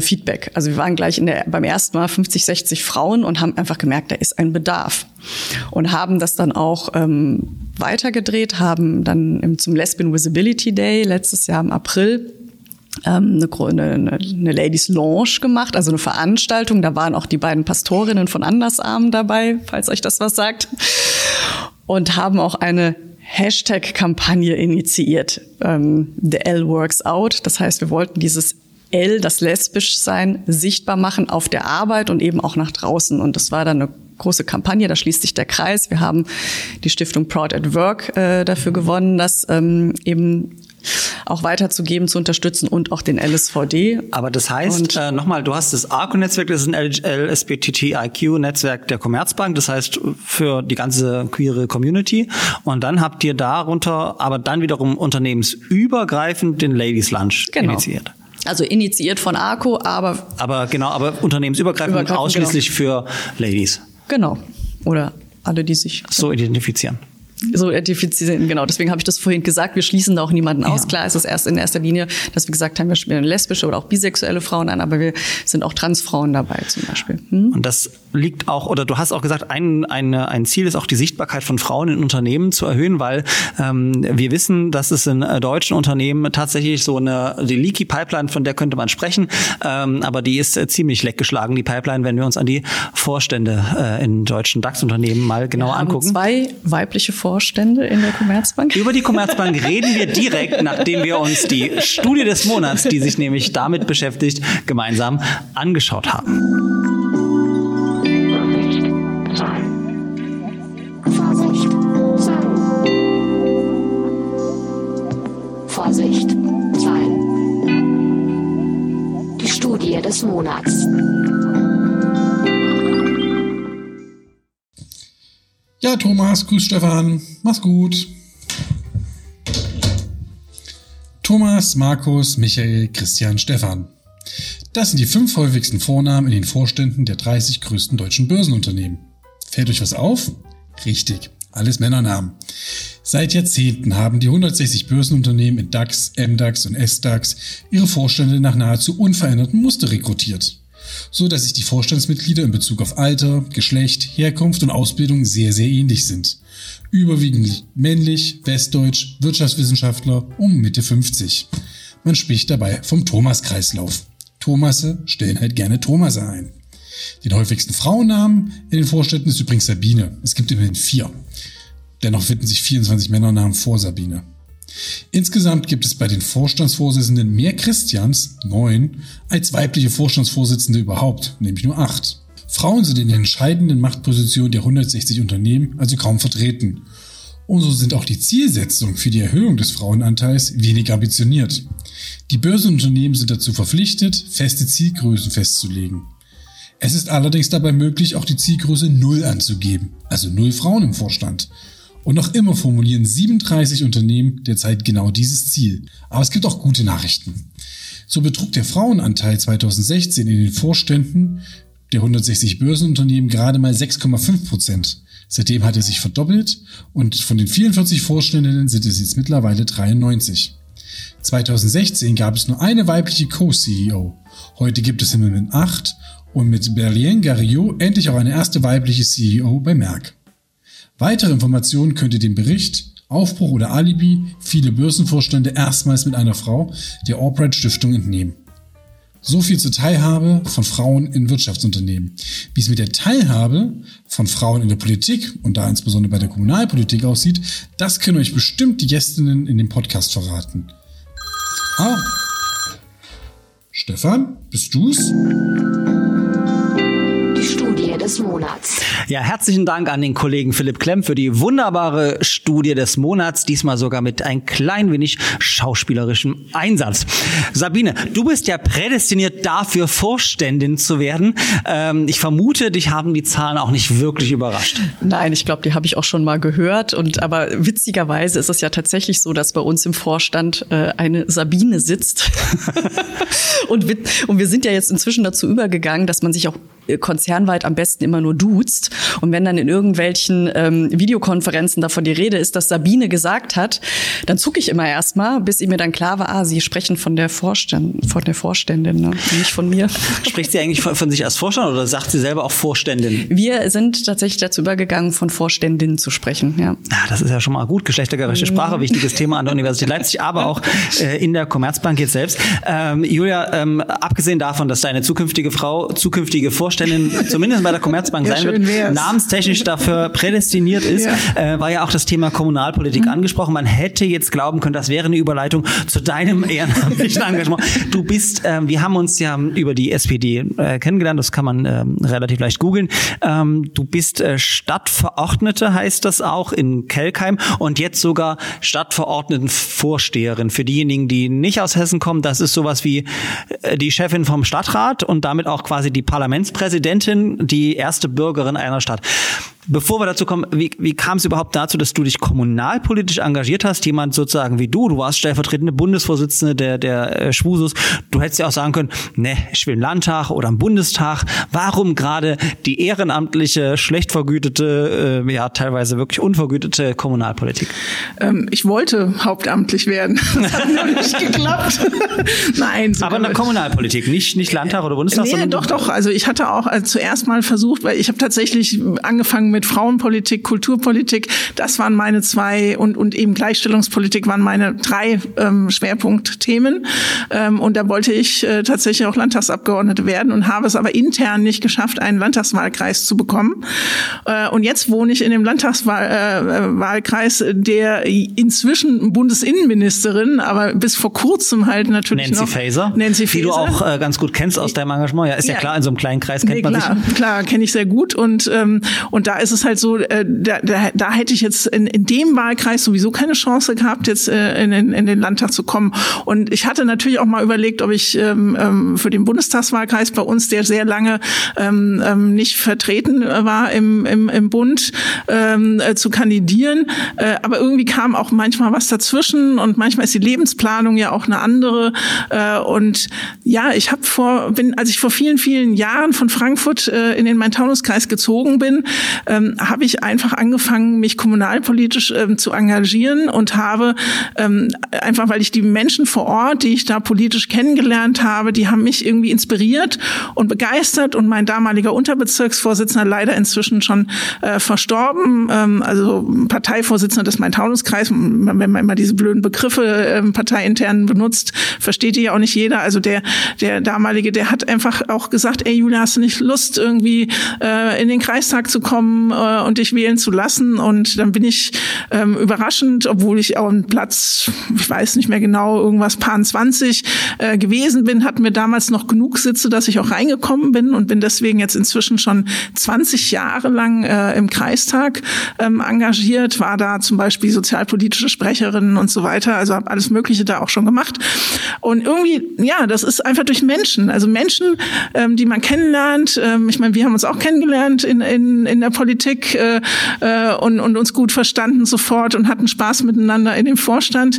Äh, und so ähnlich ist das in der Kommunalpolitik bei mir gewesen. Ich bin einfach dort äh, hingegangen und äh, die haben gesagt, ey, hast du nicht Lust mitzumachen? Und ich hatte Lust mitzumachen. Weil du aber auch, also nicht nur kompetent bist und dich da als gute Rednerin Ja. auch äh, profiliert hast, sondern böse gesprochen, weil du auch eine von wenigen Frauen warst. Und das ist ja der Auch. Hintergrund der Studie auch, Auch. Ähm, dass leider, leider immer noch Ja. so wenige Frauen in der Kommunalpolitik sind. Und man könnte auch sagen, kein Wunder, wenn so viele alte weiße Männer da sind. Ja, also ich bin ja immer für eine gute Mischung. Also ich, ich äh, finde, ja, also ich würde jetzt nicht alle ähm, ähm, alten weißen Männer rausschmeißen, weil da gibt's auch Nur ein Teil. gute. Nein, da gibt's auch gute. Also ich hatte in meiner letzten Fraktion in, in Kelkheim ähm, hatten wir eine gute Mischung äh, und da haben wir uns super gut verstanden. Das waren ähm, wirklich äh, zwei alte weiße Männer bei uns dabei, mit denen wir wirklich super gearbeitet haben. Also es kommt auch ein bisschen auf die alten weißen Männer an. Deswegen, also ich finde, das ist jetzt nicht immer nur negativ, aber oft, das stimmt schon. Ähm, aber nein, es ist so, ich bin tatsächlich in, in äh, mehrfach äh, Quotenfrau äh, gewesen und ich stehe da auch dazu, weil letztendlich, um überhaupt erst in die Position reinzukommen, ich bin vorher so oft an die gläserne Decke gestoßen und habe bestimmte Mandate nicht nicht bekommen ähm, als als Frau und bin deswegen sehr dankbar gewesen. Die Quote, ich habe von Anfang an in der in der Partei die Quote erlebt, weil die genau in der Zeit eingeführt wurde, auch als ich eingetreten bin. Aber letztendlich ist es tatsächlich so, du musst dich trotzdem auch beweisen auf diesem Posten. Und ich habe immer gesagt, wir haben die Gleichberechtigung dann erreicht, wenn jede dumme unqualifizierte Frau dieselben Chancen hat wie jeder dumme unqualifizierte Mann. Und das haben Ob wir noch das lange jetzt ein nicht. Werbeblock für die Quote war, weiß ich nicht. äh, aber ich finde es schön, tatsächlich auch so ein, so ein positives Statement für die Quote zu hören, wenn man sagt, Ja. okay, du, du kommst vielleicht über die Quote, Nein, ich bin dass offen- der Tür, der Tür, Quote Tür. Tür, Türöffner, aber du musst trotzdem musst dich beweisen. Ja. Ähm, da frage ich natürlich Sabine nochmal, Quote in der Wirtschaft, bei uns in der Wissenschaft genauso ein schwieriges Thema. Ähm, wie stehst du zum Thema Quote? Ich habe dazu, als ich noch journalistisch gearbeitet habe, ähm, sehr viele Leitartikel schreiben müssen. Und ich war es dann irgendwann echt leid, weil diese Diskussion sich immer so, das sind wie viele Diskussionen, wie beim Ladenschluss oder sonst was, das manifestiert sich dann auf ein paar Argumente schwarz-weiß dagegen dafür. Und das äh, bin ich bei diesen ganzen Diskussionen, die wir führen, immer so satt. Ne? Aber ich habe dann immer wieder versucht, diese Argumente, die gegen die Quote sprechen, doch vers äh, versuchen zu, zu widerlegen. Ne? Weil das hieß ja, weil das, das Totschlagargument ist ja, die Frauen wollen einen Posten wegen ihrer Kompetenz und nicht wegen der Quote. Das heißt ja im Umkehrschluss, es gibt keine kompetenten Frauen. Und das kann ja nicht sein. Weil es gibt ja viel mehr Frauen mit einem Studienabschluss etc. Und deswegen habe ich gesagt, muss es ja andere Gründe geben, warum kompetente Frauen nicht in diese Position kommen. Und deswegen habe ich gesagt, wenn die Quote ein Mittel ist, es zu erreichen, dass mehr Frauen in diese Positionen, die sie durchaus erfüllen können, kommen können, dann bin ich für diese Quote. Dann gab es ja immer noch dieses Argument, wir reden ja auch von Großunternehmen oder kleinen, in, in mittelständischen, sächsischen Unternehmen zum Beispiel ist die Frauenquote ja viel höher, ne? Weil was ja immer heißt, wir wollen noch einstellen, wenn wir wollen. Aber da ist es gar nicht mal so unbedingt das Thema. Da ist es sogar vielleicht selbstverständlicher. Aber in diesen großen Vorständen, von denen wir jetzt ja auch in der Studie gehört haben, ist es was anderes. Und da macht es Sinn. Also auch ein, ich würde jetzt sagen, auch eine Pro-Argumentation, pro-Quote, tief innerlich findest du die Quote gut. Wenn man das jetzt so reduzieren möchte. Ja, ich reduziere das. Ich bin für die klaren, konservativen, traditionellen Botschaften bei traditionell und Wobei- konventionell, dem einzig wahren Diversity-Podcast zuständig. Ähm, Wobei die Quote auch zulasten der Frauen gehen kann. Also, weil wir haben ja in der SPD keine Frauenquote, wir haben ja eine Geschlechterquote. ja, das stimmt, aber äh, Ja. im, im Bundesvorstand der SPD Queer oder der Ja, Schmuses da- damals war es immer eher anders äh, tatsächlich, Ja. aber und in den meisten Vorständen haben wir zu wenig Frauen. Was denn? Nein, ich bin schon mehrfach keine Delegierte geworden, tatsächlich wegen der Ja, Geschlechterquote. weil du aus Verbänden kommst, wo so viele unglaublich, also unglaublich viele Mitglieder Ja. sind aus sächsischer Perspektive mit 5.500 Gesamtmitgliedern. Das ist bei euch ein Ortsverein.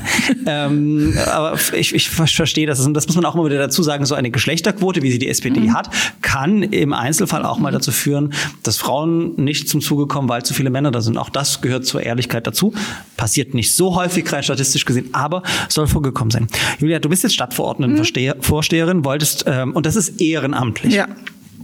Jetzt könnte man sagen, auf der einen Seite, na, traditionell, du bist die wichtigste Bürgerin deines Heimatortes.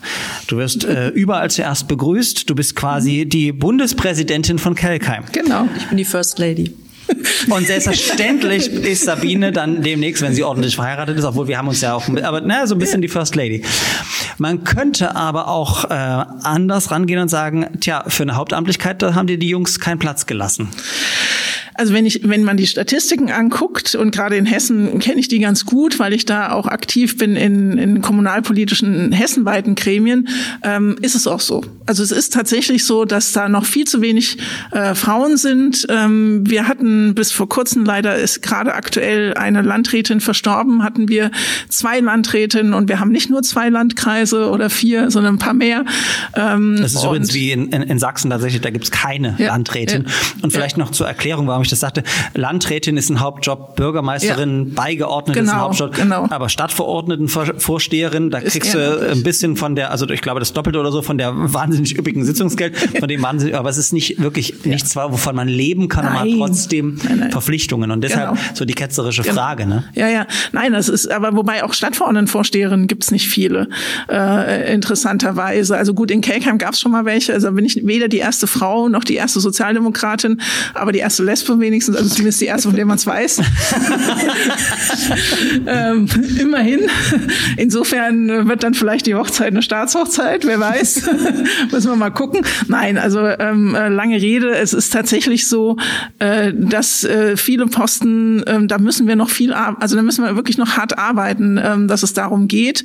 Äh, wir hatten mal in meinem Taunuskreis in zwölf Städte und Gemeinden hatten wir tatsächlich mal sechs Frauen als Bürgermeisterinnen ähm, und davon immerhin drei von der SPD äh, damals noch. Und ähm, wobei wir uns auch über Bürgermeisterin der Grünen, der Linken, ja, der CDU und so weiter freuen, weil wir sind ja überparteilich und so. Sie gut sind, ja. genau. Nein, also auf jeden Fall äh, war das schon auch eine spannende Zeit und mir berichtet heute noch unser einziger noch übrig gebliebener SPD-Bürgermeister jetzt, ähm, dass er tatsächlich das Gefühl hat, dass jetzt, wo das fast nur noch Jungs sind und nur noch eine einzige Frau, ähm, dass das eine andere Atmosphäre ist. Also dass sie anders miteinander diskutieren, also dass auch die Kultur tatsächlich immer noch eine andere ist, ähm, wenn die Männer unter sich sind oder fast unter sich sind, als wenn dann so viele Frauen dabei sind. Und insofern, nee, da müssen wir noch ganz viel machen. Und ich hoffe. Und das ist überraschend für ihn. Ja, also äh, ganz ehrlich, ja, das weiß ja. schon. Ich könnte jetzt über Studien anfangen, Ja, gut. aber das ist also es ist so, so monokulturelle Sitzung. Vor allen Dingen, wenn du wenn du gefühlt nur Jungs hast. Ja. Ich hatte einmal eine Sitzung ganz klischeemäßig Haushaltskommission der Universität Leipzig unter einem Kanzler und so weiter. Nur Jungs am Tisch. Ich hatte irgendwie, das war so Jäger und Sammler. Wirklich ganz, ganz schlimm Macho-Verhalten ohne Ende, blöde Sprüche. Und unter aller Sau. Und ich habe dann irgendwann gesagt, nie wieder so eine Sitzung. Ich habe Gott sei Dank auch nur einmal so eine Sitzung mit vielen Vertretungen und so weiter gehabt.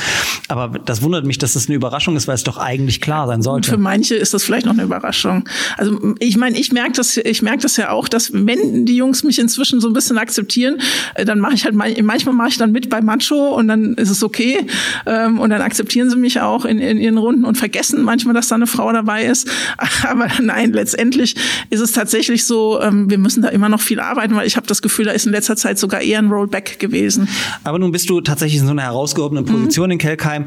Ähm, und ist es dann so, dass die, die Jungs, die ja in den hauptamtlichen Funktionen als Bürgermeister äh, und, und, und Beigeordneter sind, äh, äh, lassen die dir auch da den Vortritt? Oder weil protokollarisch ist das so, ne? Du bist ja, wie gesagt, Ja. die, die Bundespräsidentin von, oder Parlamentspräsidentin vielmehr. Ähm, oder denken die sich, nee, ich bin viel wichtiger, weil ich die ausführende Gewalt bin, oder wie ist das? Ähm, gut, ich bin in der Pandemie gewählt worden, deswegen haben wir jetzt noch nicht so viele öffentliche Auftritte gehabt. Ähm, ich sag mal so, ich vermute, dass beides ist. Also das, das ist wahrscheinlich, es gibt schon, ich muss um manche Termine, dass ich die weiß, auch kämpfen, ähm, dass ich die überhaupt genannt kriege. Ähm, aber es finden einfach auch zurzeit natürlich auch nicht viele Termine statt. Also gut, im letzten Sommer habe ich natürlich das eine oder andere mitgemacht. Und ähm, ich merke auch, dass tatsächlich dieses Amt auch früher viel mehr Bedeutung hatte, dass viele gar nicht mehr so genau wissen, ähm, dass ich eben protokollarisch vor dem Bürgermeister zu, zu äh, also zu nennen bin bei Vereinen oder so. Die, die, äh, also die begrüßen mich, ja, aber das sozusagen das Protokollarische tatsächlich äh, ist, dass ich zuerst begrüßt werden muss, weil, weil mein Rang quasi, auch wenn er ehrenamtlich ist, höher ist.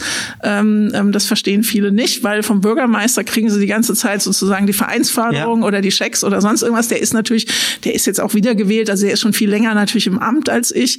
Ähm, ähm, da, da ist natürlich ein anderer Bezug dazu. Also man muss die Menschen auch darüber aufklären. Also ich renne jetzt natürlich nicht überall rum und sage, Sag, hey, ich bin hallo. wichtiger. ne? Also das wäre ja ein bisschen peinlich, ja. Ähm, aber im Hintergrund sage ich das schon, weil ähm, oder beziehungsweise ich beauftrage meine Leute, dass sie das sagen, weil ich finde, solche ähm, Traditionen können, äh, finde ich auch wichtig, ja. Vor allen Dingen auch, wenn es darum geht, sozusagen Sichtbarkeit zu generieren. Genau. Und über so eine Funktion kann man natürlich Sichtbarkeit bekommen. So. Wir atmen durch und rekapitulieren. Du hast einen Vollzeitjob an der Universität Frankfurt. Du hast einen Vollzeitjob bei der Commerzbank. Ihr seid beide im LSVD. Du bist kommunalpolitisch noch engagiert ähm, und du hast Arco. Und dann habt ihr gedacht, ach, weil es so schön ist, machen wir noch einen Podcast. ähm, dazu muss man sagen, wir machen diesen Podcast ja auch als zusätzliches Produkt, aber da steht ein, ein Team dahinter der Universität, die werden auch äh, bezahlt. Ihr beide macht das so einfach so für euch. Ich durfte auch schon in einer Folge zu Gast sein, eine großartige Folge übrigens. Ähm, Zungenfertig äh, ist der Name dieses wunderbaren Podcasts. Wie, wie kam es dazu, dass ihr gedacht habt, also habt ihr euch privat nicht genügend zu erzählen, dass ihr noch sagt, okay, wir müssen das irgendwie aufnehmen? Oder, oder was, war, was, was war der Anlass zu sagen, wir machen jetzt noch einen Podcast? Ich sage jetzt mal Sabine. Ja, genau. Ich habe genug geredet. wie kamen wir da drauf? Ähm, wir haben, da wir ja eine Fernbeziehung äh, führen, irgendwann angefangen, uns Sprachnachrichten zu schicken. Und äh, das hat bei Julia dazu geführt, äh, dass sie gesagt hat, du hast so eine tolle Stimme, damit musst du eigentlich irgendwas machen. ähm, das war so ein, Ja. Äh, ein Hinweis. Also ich wollte sie natürlich zum Radio schicken, ja. So, dann haben wir Oder irgendwas. ich Du wolltest nur flirten und sagen, dass du ihre Stimme sexy findest. aber- Dann hab, merkt ihr ja schon, ne, wir, wir reden beide gerne und unterhalten uns auch gerne. Das ist der zweite Aspekt. Und dass wir dann irgendwie so im Scherz schon gesagt haben, irgendwie müssten wir eigentlich einen Podcast machen. Und dann kam es, wie es kommen musste. Es gab zufälligerweise ein Seminar über eine ähm, Akademie, wo Julia auch noch Kommunalpolitische zusätzlich Akademie. ähm, Reiner genau, Zufall. Da bin ich auch im aktiv ist. Vorstand. Und dann haben wir das mal einfach mal gemacht, ne? Und ähm, hatten da eigentlich sehr viel Spaß bei und haben auch gemerkt, dass es gar nicht so viel Aufwand braucht, dass man das auch mit einfachen Mitteln äh, umsetzen Das war der kann. Seitenhieb an uns, weil wir mit dezent Technik und Nein, das ähm, ist schon toll, was ich ja mache. Das Ja. könnten wir nicht so. Nur das, an den Stühlen müsst ihr irgendwie arbeiten. also Julia, eure Stühle waren auch nicht bequem und haben noch dazu Ja. geknatscht. Also wirklich. und Aber es war bei Sabine in der Wohnung ist auch Eben, sehr. meine sind bequemer. Ja, aber und da, kommst wurde, da, da wurde ich noch nicht eingeladen. ja, Ja. ja, du, doch, du kommst nur nicht als nicht zu mir. Na, du wohnst ja auch am Ende der Welt. okay, wir zurück zu eurem Podcast. So, das ist. Hallo. ähm, genau. Ja, und dann. Ja, kam eins zum anderen, würde ich jetzt mal sagen. Dann ähm, haben wir nach diesem Podcast-Seminar uns überlegt, wie könnte der heißen. Ne? Dann sind wir irgendwie auf diesen Namen gekommen. Hatte der was mit dem weiblichen Orgasmus zu tun? Oh Gott, ich wusste es. Ja, ich meine, das, äh, die, die, in der letzten Folge habe ich gelernt, dass äh, orale Befriedigung äh, sehr wichtig ist und der Eindruck entsteht ja auch, dass es damit was zu tun haben könnte, wenn man euren Podcastnamen Zungenfertig äh, hört. Also ich möchte nicht, dass das Klischee verbreitet wird, dass das sozusagen die einzige Art und Weise ist, ja, wie man Sexualität leben kann. Das ist völlig klar. Ne? Aber es ist eine von ganz vielen Möglichkeiten, äh, rein theoretisch. Aber ähm, tatsächlich bedeutet Zungenfertig eigentlich nur redegewandt. Das ist jetzt langweilig, aber es ist okay. Also, ihr habt quasi diese, dieses, dieses Pärchenprojekt, weil ihr gedacht habt, okay, äh, Julia hört gerne deine Stimme und deshalb äh, machen wir jetzt einen Podcast. Äh, ihr habt ein Seminar besucht und ähm, dann macht, habt ihr gesagt, ihr macht einen Podcast. Nun, nun finde ich, aber äh, euer Podcast ist ja nicht irgendein Podcast von Frauen für Frauen, sondern ihr habt auch identifiziert, dass es da irgendwie so eine, so eine Lücke gibt. Äh, sozusagen irgendwie fe fehlen so ein paar Frauen und deshalb der Podcast auch, ne? Ähm, ja, klar, man braucht für einen Podcast natürlich auch Inhalt. das ist richtig. Und wie Echt? bei- Das ist uns noch nicht aufgefallen. Das merkt man bei traditionell und konventionell. Der Diversity Podcast. Äh, Genau, also nur reden reicht nicht. Äh, Wir müssen ja auch über irgendetwas reden. Und Das verstehe ich nicht. Ich rede immer nur. und natürlich war dieses ehrenamtliche Engagement und dieses Thema lesbische Sichtbarkeit dann ja auch präsent. Und da haben wir gesagt, ähm, äh, dass das die Klammer ist für diesen Podcast, dass wir sowohl über persönliche Erfahrungen reden, wie wir es auch hier jetzt getan haben, dass wir uns aber auch nette Gäste einladen wie dich, um dieses Diversity-Spektrum etwas breiter zu fassen. Wir hatten jetzt ja auch eine lesbische Pfarrerin zu Gast, ne? Äh, etc. die euch auch trauen wird. Auch das. Ja. Und ähm, genau, dass wir das als Klammer, also diesen Regenbogen als Klammer nehmen und dass wir sagen, und darunter erzählen wir unsere Geschichte, aber noch viele weitere, weil wir eben der Meinung sind, dass man mit Sichtbarkeit einfach ganz viel äh, noch erreichen kann. Und Sabine war es auch besonders wichtig, immer wieder zu betonen, dass wir ja Nummer Ü50 sind. Ja. Darauf wollte ich eigentlich hinaus, weil das, hab hat ich mir sie. gedacht, ja, das habe ne, ich immer- verstanden. Ne? Ich kenne dich gut genug. Gut, ja. Und, ähm, und, mit, und tatsächlich wir natürlich eine andere Sichtweise äh, vielleicht auf das eine oder andere haben, als es eben ähm, die teilweise wirklich hervorragenden äh, Podcasts haben, die es schon in dem Bereich gibt, die aber eben eher von Jüngeren gemacht werden. Ja. Und äh, äh, wie redet ihr, also über welche Themen, wie findet ihr eure Themen, äh, über die ihr sprecht bei äh, Zungenfertig? Einfach worauf wir Bock haben. Also wir wirklich sagen, worauf wir Lust haben. Ähm, ja, aus, aus äh, eben Schwenke aus unserem Leben, ähm, Gäste, auf die wir Lust haben. Ihr habt über Coming Out geredet, Vorbilder. Genau, genau. wir haben Vorbilder, dann ähm, Filme haben wir geredet auch, ähm, die uns irgendwie geprägt haben. Ähm, ja, wie gesagt, Gäste laden wir uns dann natürlich noch ein, ähm, die, wo wo wir das Gefühl haben, äh, die können eben was Gutes beitragen und äh, sind spannend und lustig. Ja. Oder frech, Ja. in meinem Fall. Ähm, aber wird es den Podcast auch nach der Hochzeit noch geben? Oder ist dann das, äh, der Ehealltag eingezogen, da gibt es kein Zungenfertig mehr? Naja, klischeehaft müsste man sagen, dann brauchen wir erst recht den Podcast. ne, Wenn es nach dem Ja. Klischee ginge. Ähm, weil manch, es gab tatsächlich äh, schon diesen Scherze von wegen, wie ihr macht schon einen Podcast, ihr seid doch erst so frisch verliebt, ja, habt ihr nichts Besseres zu tun. Ähm, also insofern fand Haben ich, sie, wie ich aus intimen Erzählungen berichten kann. Aber darauf Georg. gehen wir nicht näher ein. Aber wir haben ja auch immer noch Corona, ne? Ja. wir haben halt auch, wir sind halt im Ich Homeoffice. rede vom wir sind- Scrabbeln, vom äh, Kochen, vom äh, Ja, genau. Häkeln. Ja, so wie bei Lesben halt üblich. So wie bei Lesben üblich, genau. Genau, genau. Ja, die haben ja eigentlich angeblich keine Ahnung vom weiblichen Orgasmus, stimmt, ja. Was hast du jetzt gesagt?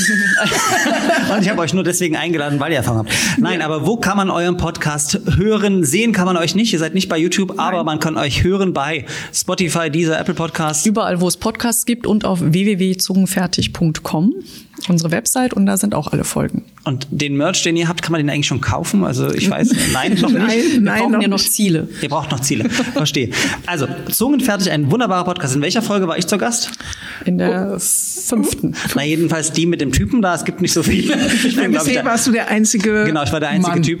Ähm, und der hört sich, äh, lohnt sich auf jeden Fall anzuhören. Ähm, damit kommen wir zur Überraschungskategorie. Ich bin ganz gespannt, liebe Zuhörerinnen, liebe Zuschauer. Ihr wisst, dass ich keine Ahnung habe, was passiert. Es wurde mir nur gesagt, wir brauchen äh, Zettel und Stift. Deshalb liegt auch so vorbereitet äh, der traditionell unkonventionelle Block und der traditionell unkonventionelle Kugelschreiber, den man jetzt überall nicht käuflich erwerben kann. Aber wir haben ja unseren eigenen Merch im Gegensatz zu Zungenfertig. Äh, Wir haben es schon probiert, also wir haben einiges zu Hause, aber wir sind noch nicht ganz zufrieden. Also, die Überraschungskategorie, ist es nur ein Blatt? Es ist nur ein Blatt. Ich vergesse nämlich gerne mal die Hälfte. Liebe Sabine, liebe Julia, lieber Georg. Zurück zum Thema Diversität, als ob die gewusst hätten, worüber wir reden. Gemeinhin wird in der Forschung von den Big Six gesprochen. Den sogenannten sechs Diversitätsdimensionen nach dem AGG, Allgemeinen Gleichbehandlungsgesetz. Nennt diese nochmal kurz.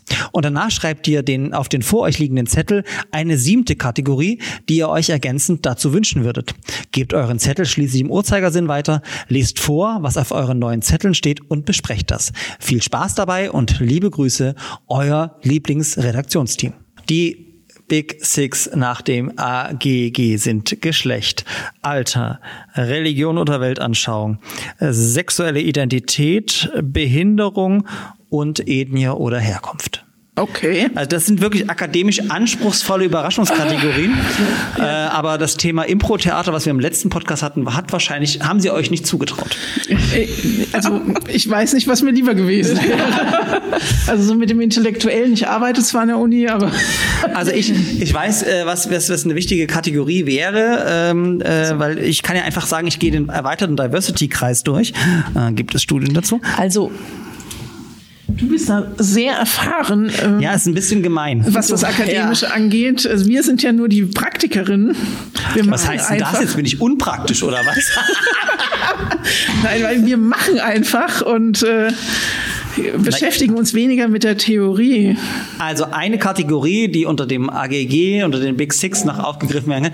Ich äh, weiß auch nicht, was da beim Podcast-Produktionsteam äh, falsch gelaufen ist, dass sie sich so eine Überraschungskategorie ausgedacht haben. Aber ich habe mir, habe ich was vergessen, Caro? Nö. Ich habe sie aus dem Stand genannt. Doch, habe ich.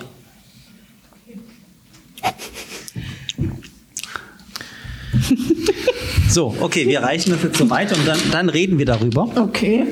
im Uhrzeigersinn. Also ich kriege Sabines Kategorie. oh Gott. Ich, geb- ich kann es dir dem Georg ergeben oder kommst du nicht? Na, super. So, wir sind da hier aufgrund des Corona-Sicherheitsabstand.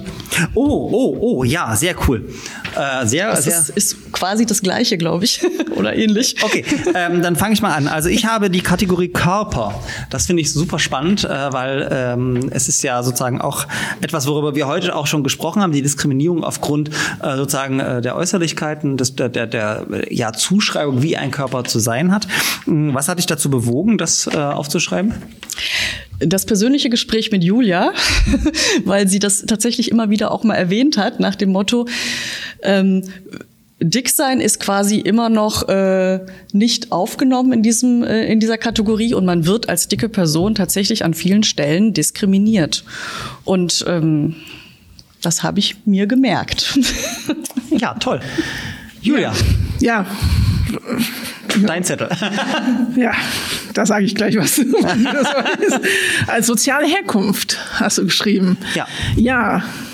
Warum?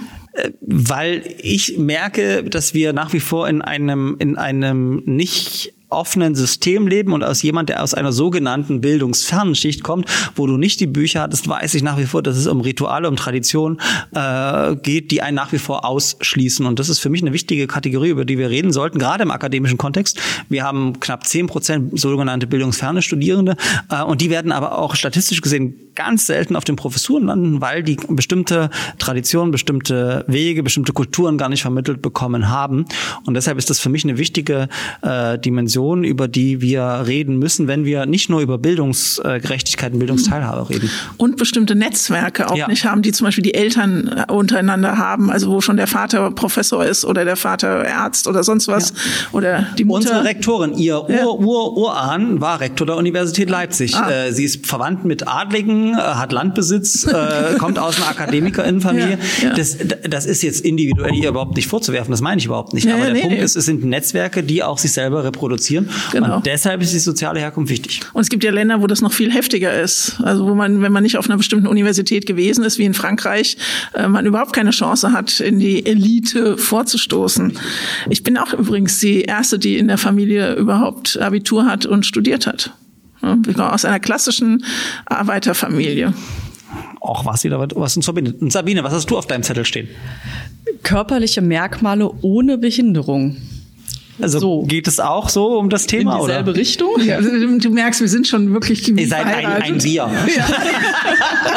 Wir sagen auch oft ganz, äh, wir sagen oft das Gleiche. Ja. Also so Da- gleichzeitig. So, so haben wir uns auch lieben gelernt, sag ich mal. Nein, das Spannende ist wirklich, ähm, eine meiner ersten Bemerkungen ähm, zu Sabine war, ähm, ich kann gar nicht mit dir zusammen sein, weil du bist weniger als die Hälfte von mir und ähm, wie sieht denn das aus? Ne? Also es war tatsächlich so, äh, und ich meine, ich weiß, ich kenne ja beide Seiten. Ich war tatsächlich früher mal sehr, sehr schlank, ähm, bin durch Krankheit dick geworden, muss es jetzt mit viel Arbeit wieder äh, wegkriegen. Und, ähm, und dann begegne ich einer Frau, die ein Strich in der Landschaft ist. Ja, und ich habe tatsächlich am Anfang deswegen auch gezögert, weil ich gedacht habe, dass äh, wie sieht das schon optisch aus?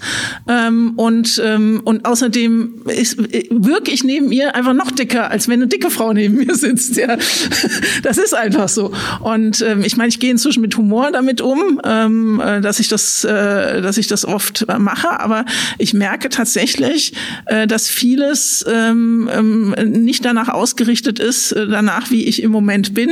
Es fängt an damit, wenn ich will mir ein Sofa kaufen und dann steht irgendwie äh, jeder einzelne Sitz ist belastbar bis 110 Kilo. Schon kommt dieses Sofa nicht in Frage. Ähm, oder Klappstühle belastbar bis 100 Kilo kommt schon nicht in Frage. Das heißt, ich, oder es gibt auch in bestimmten Theatern oder Kinos komme ich nicht in den Sitz richtig rein. Und ähm, und ich kenne viele, die no, noch viel viel dicker sind als ich, die völlig ausgeschlossen sind aus dieser Gesellschaft.